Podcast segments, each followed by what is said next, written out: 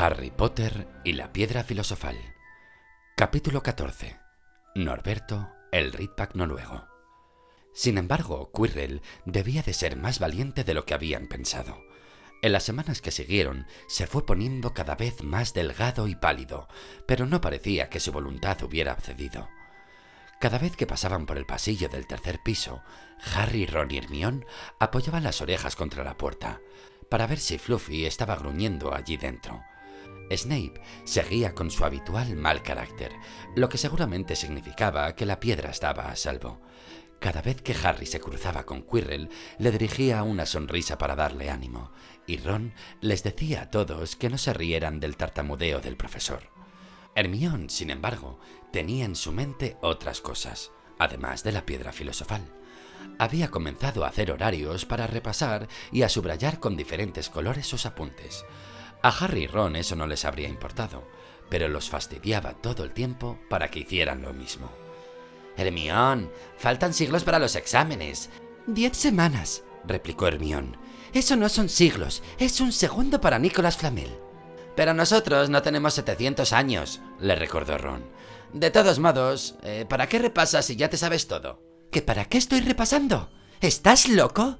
¿Te has dado cuenta de que tenemos que pasar estos exámenes para entrar en segundo año? Son muy importantes. Ay, tendría que haber empezado a estudiar hace un mes. No sé lo que me pasó. Pero desgraciadamente, los profesores parecían pensar lo mismo que Hermión. Les dieron tantos deberes que las vacaciones de Pascua no resultaron tan divertidas como las de Navidad. Era difícil relajarse con Hermión al lado, recitando los doce usos de la sangre de dragón o practicando movimientos con la varita. Quejándose y bostezando, Harry y Ron pasaban la mayor parte de su tiempo libre en la biblioteca con ella, tratando de hacer todo el trabajo suplementario. Nunca podré acordarme de esto, estalló Ron una tarde, arrojando la pluma y mirando por la ventana de la biblioteca con nostalgia. Era realmente el primer día bueno desde hacía meses.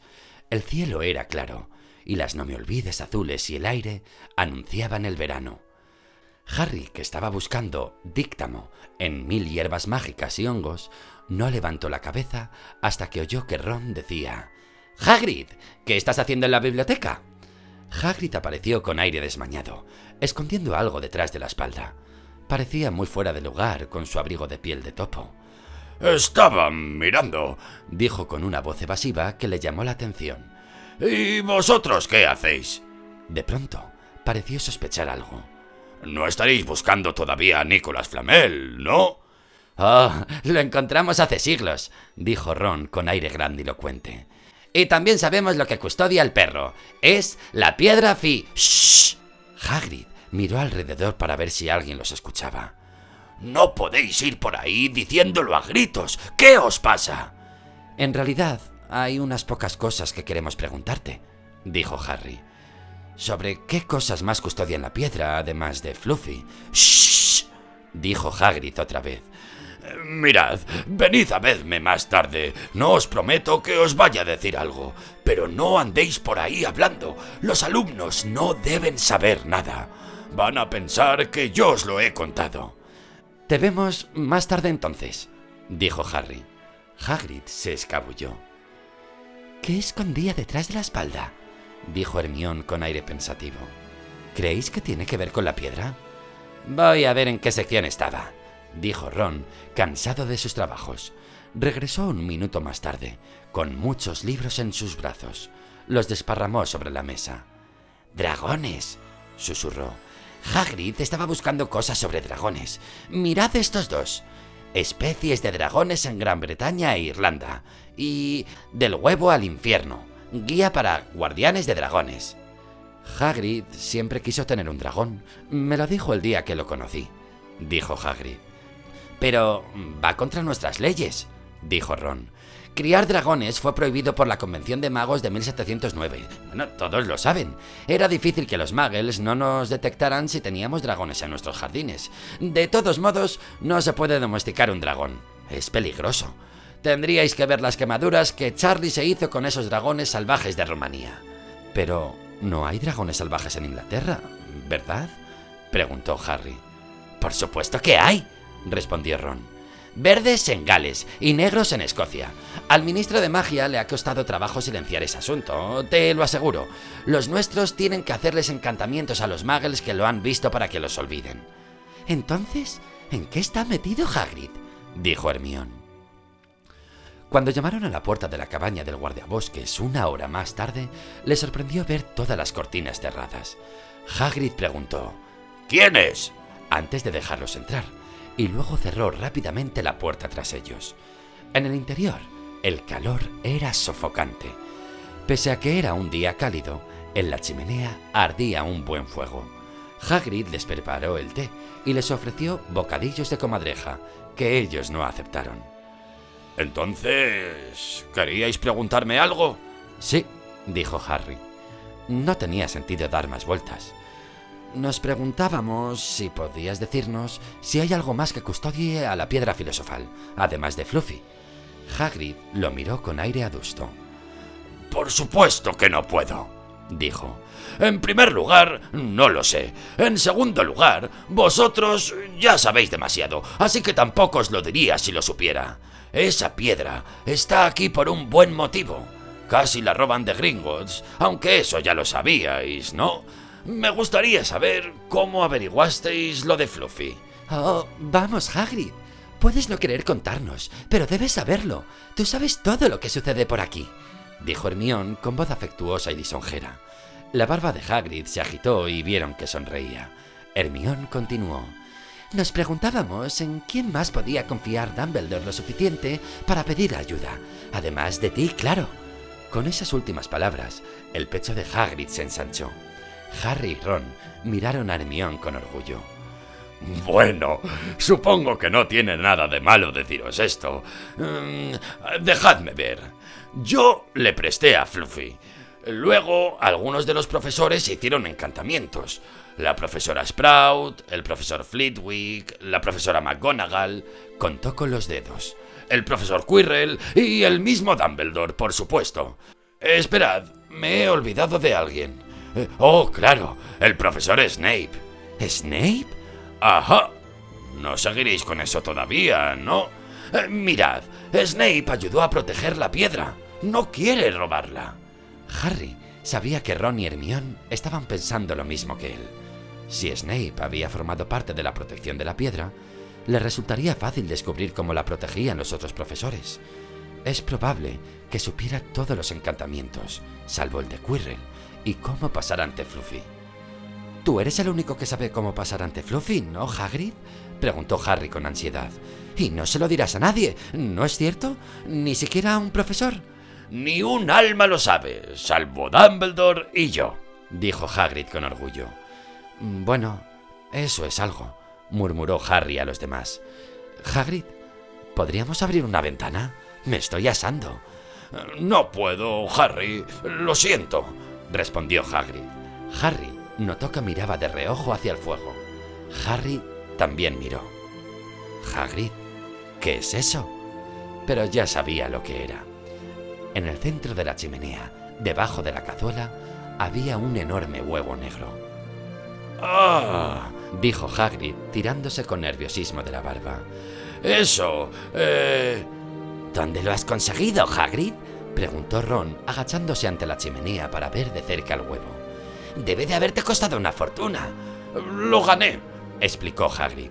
La otra noche. Estaba en la aldea tomando unas copas y me puse a jugar a las cartas con un desconocido. Creo que se alegró mucho de librarse de él, si he de ser sincero. Pero, ¿qué vas a hacer cuando salga del cascarón? preguntó Hermión. Bueno, estuve leyendo un poco, dijo Hagrid, sacando un gran libro de debajo de su almohada. Lo conseguí en la biblioteca. Crianza de dragones para placer y provecho. Está un poco anticuado, por supuesto, pero sale todo. Mantener el huevo en el fuego, porque las madres respiran fuego sobre ellos, y cuando salen del cascarón, alimentarlos con brandy mezclando con sangre de pollo cada media hora. Y mirad, dice cómo reconocer los diferentes huevos. El que tengo es un Ridback noruego, y son muy raros. Parecía muy satisfecho de sí mismo, pero Hermión no. Hagrid, tú vives en una casa de madera, dijo. Pero Hagrid no la escuchaba. canturreaba alegremente mientras alimentaba el fuego. Así que ya tenían algo más de qué preocuparse. Lo que le podía suceder a Hagrid si alguien descubría que ocultaba un dragón ilegal en su cabaña. Me pregunto cómo será tener una vida tranquila, suspiró Ron mientras noche tras noche luchaban con todo el trabajo extra que les daban los profesores. Hermione había comenzado ya a hacer horarios de repaso para Harry y Ron. Los estaba volviendo locos. Entonces, durante un desayuno, Hedwig entregó a Harry una nota de Hagrid. Solo decía, está a punto de salir. Ron quería faltar a la clase de herbología e ir directamente a la cabaña. Hermione no quería ni oír hablar de eso. Hermione, ¿cuántas veces en nuestra vida veremos a un dragón saliendo de su huevo? Tenemos clases, nos vamos a meter en líos y no vamos a poder hacer nada cuando alguien descubra lo que Hagrid está haciendo. ¡Cállate! susurró Harry. Malfoy estaba cerca de ellos y se había quedado inmóvil para escucharlos. ¿Cuánto había oído? A Harry no le gustó la expresión de su cara. Ron y Hermione discutieron durante todo el camino hacia la clase de herbología y, al final, Hermione aceptó a ir a la cabaña de Hagrid con ellos durante el recreo de la mañana. Cuando al final de las clases sonó la campana del castillo, los tres dejaron sus trasplantadores y corrieron por el parque hasta el borde del bosque. Hagrid los recibió excitado y radiante. ¡Ya casi está fuera! dijo cuando entraron. El huevo estaba sobre la mesa. Tenía grietas en la cáscara. Algo se movía en el interior y un curioso ruido salía de allí. Todos acercaron las sillas a la mesa y esperaron, respirando con agitación. De pronto se oyó un ruido y el huevo se abrió. La cría de dragón aleteó en la mesa. No era exactamente bonito. Harry pensó que parecía un paraguas negro arrugado. Sus alas puntiagudas eran enormes, comparadas con su cuerpo flacucho. Tenía un hocico largo con anchas fosas nasales. Las puntas de los cuernos ya le salían y tenía los ojos anaranjados y saltones. Estornudó. Volaron unas chispas. ¿No es precioso? murmuró Hagrid. Alargó una mano para acariciar la cabeza del dragón. Este le dio un mordisco en los dedos, enseñando unos colmillos puntiagudos. Bendito sea. Mirad, conoce a su mamá, dijo Hagrid. Hagrid, dijo Hermión, ¿cuánto tardan en crecer los Ridback noruegos? Hagrid iba a contestarle, cuando de golpe su rostro palideció. Se puso de pie de un salto y corrió hacia la ventana. ¿Qué sucede? Alguien estaba mirando por una rendija de la cortina. Era un chico. Va corriendo hacia el colegio. Harry fue hasta la puerta y miró. Incluso la distancia era inconfundible. Malfoy había visto el dragón. Algo en la sonrisa burlona de Malfoy durante la semana siguiente ponía nerviosos a Harry, Ron y Hermione. Pasaban la mayor parte de su tiempo libre en la oscura cabaña de Hagrid, tratando de hacerlo entrar en razón. Déjalo ir, lo instaba Harry. Déjalo en libertad. No puedo, decía Hagrid. Es demasiado pequeño. Se morirá. Miraron el dragón. Había triplicado su tamaño en solo una semana. Ya le salía humo de las narices. Hagrid no cumplía con sus deberes de guardabosques porque el dragón ocupaba todo su tiempo. Había botellas vacías de brandy y plumas de pollo por todo el suelo. He decidido llamarlo Norberto, dijo Hagrid, mirando al dragón con ojos húmedos. Ya me reconoce. Mirad. Norberto. Norberto. ¿Dónde está mamá? Ha perdido el juicio, murmuró Ron a Harry. Hagrid, dijo Harry en voz alta. Espera dos semanas y Norberto será tan grande como tu casa. Malfoy se lo contará a Dumbledore en cualquier momento. Hagrid se mordió el labio. Yo... Yo sé que no puedo quedarme con él para siempre, pero no puedo echarlo. No puedo. Harry se volvió hacia Ron súbitamente. Charlie, dijo.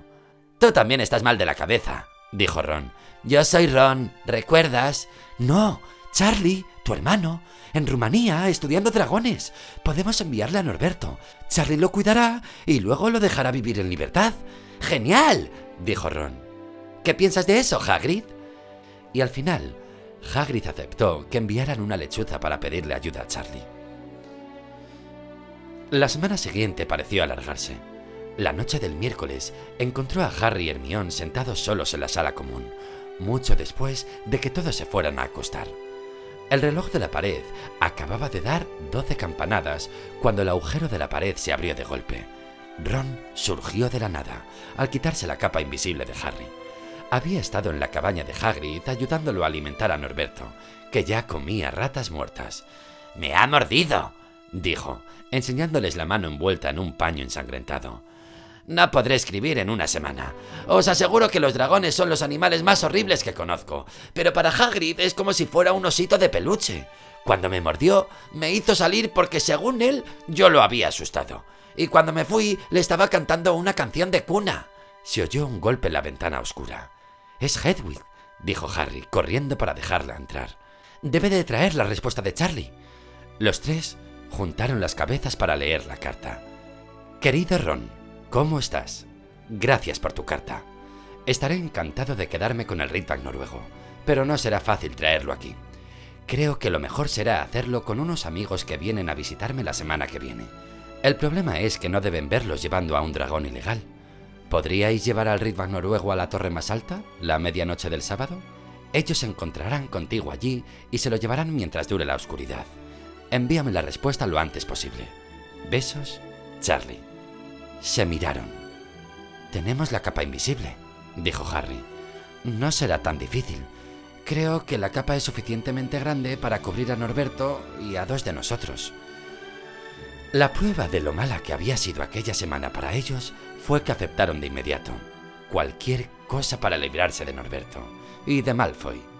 Se encontraron con un obstáculo.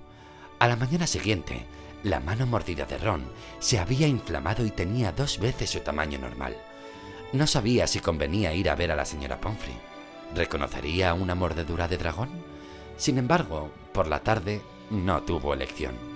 La herida se había convertido en una horrible cosa verde. Parecía que los colmillos de Norberto tenían veneno. Al finalizar el día, Harry y Hermione fueron corriendo hasta el ala de la enfermería para visitar a Ron y lo encontraron en un estado horrible. No es solo mi mano, susurró, aunque parece que se me vaya a caer a trozos. Malfoy le dijo a la señora Pomfrey que quería pedirme prestado un libro, y vino y se estuvo riendo de mí. Me amenazó con decirle a ella quién me había mordido. Yo le había dicho que era un perro, pero creo que no me creyó. no debí pegarle en el partido de Quidditch, por eso se está portando así. Harry y Hermione trataron de calmarlo. Todo habrá terminado el sábado a medianoche, dijo Hermione, pero eso no lo tranquilizó. Al contrario, se sentó en la cama y comenzó a temblar. ¡La medianoche del sábado!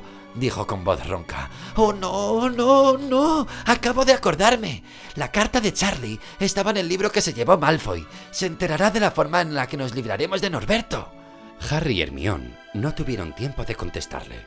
Apareció la señora Pomfrey y los hizo salir, diciendo que Ron necesitaba dormir. Es muy tarde para cambiar los planes, dijo Harry a Hermione. No tenemos tiempo de enviar a Charlie otra lechuza, y esta puede ser nuestra única oportunidad de librarnos de Norberto. Tendremos que arriesgarnos. Y tenemos la capa invisible, y Malfoy no lo sabe. Encontraron a Fang, el perro jabalinero, sentado afuera, con la cola vendada, cuando fueron a visitar a Hagrid. Este les habló a través de la ventana. No os hago entrar, jadeó, porque Norberto está un poco molesto. No es nada importante, ya me ocuparé de él. Cuando le contaron lo que decía Charlie, se le llenaron los ojos de lágrimas, aunque tal vez fuera porque Norberto acababa de morderle la pierna. ¡Ay! Está bien, solo me ha cogido la bota. Está jugando. Después de todo, es solo un cachorro. El cachorro golpeó la pared con su cola, haciendo temblar las ventanas. Harry y Hermione regresaron al castillo con la sensación de que el sábado no llegaría bastante rápido. Tendrían que haber sentido pena por Hagrid cuando llegó el momento de la despedida, si no hubieran estado tan preocupados por lo que tenían que hacer. Era una noche oscura y llena de nubes, y llegaron un poquito tarde a la cabaña de Hagrid, porque tuvieron que esperar a que Pip saliera del vestíbulo, donde jugaba a tenis contra las paredes. Hagrid tenía a Norberto listo y encerrado en una gran jaula. Tiene muchas ratas y algo de brandy para el viaje, dijo Hagrid con voz amable. Y le puse su osito de peluche por si se siente solo. Del interior de la jaula le llegaron unos sonidos que hicieron pensar a Harry que Norberto le estaba arrancando la cabeza al osito. Adiós, Norberto, sollozó Harry, mientras Harry y Hermione cubrían la jaula con la capa invisible y se metían dentro ellos también. Mamá nunca te olvidará. Cómo se las arreglaron para llevar la jaula hasta la torre del castillo fue algo que nunca supieron. Era casi medianoche cuando trasladaron la jaula de Norberto por las escaleras de mármol del castillo y siguieron por pasillos oscuros. Subieron una escalera, luego otra. Ni siquiera uno de los atajos de Harry hizo el trabajo más fácil. Ya casi llegamos, resopló Harry mientras alcanzaban el pasillo que había bajo la torre más alta. Entonces, un súbito movimiento por encima de ellos casi les hizo soltar la jaula. Olvidando que eran invisibles, se encogieron en las sombras, contemplando las siluetas oscuras de dos personas que discutían a unos tres metros de ellos. Una lámpara brilló. La profesora McGonagall, con una bata de tejido escocés y una redecilla en el pelo, tenía sujeto a Malfoy por la oreja. ¡Castigo! gritaba. ¡Y veinte puntos menos para Slytherin! ¡Vagando en medio de la noche! ¿Cómo te atreves? Usted no lo entiende, profesora. Harry Potter vendrá, y con un dragón.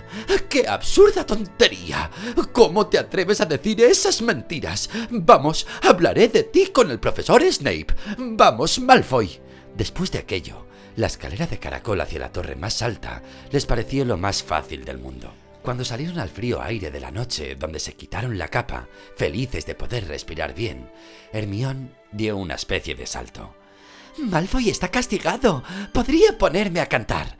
No lo hagas, la previno Harry. Riéndose de Malfoy, esperaron con Norberto moviéndose en su jaula. Diez minutos más tarde, cuatro escobas aterrizaron en la oscuridad. Los amigos de Charlie eran muy simpáticos. Enseñaron a Harry y Hermione los arneses que habían preparado para poder suspender a Norberto entre ellos. Todos ayudaron a colocar a Norberto para que estuviera muy seguro y luego Harry y Hermione estrecharon las manos de los amigos y les dieron las gracias.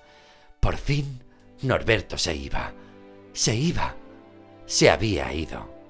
Bajaron rápidamente por la escalera de caracol, con los corazones tan libres como sus manos, que ya no llevaban la jaula con Norberto. Sin el dragón y con Malfoy castigado, ¿qué podía estropear su felicidad? La respuesta los esperaba al pie de la escalera. Cuando llegaron al pasillo, el rostro de Filch apareció súbitamente en la oscuridad. Bien, bien, bien, susurró Harry. Tenemos problemas. Habían dejado la capa invisible en la torre.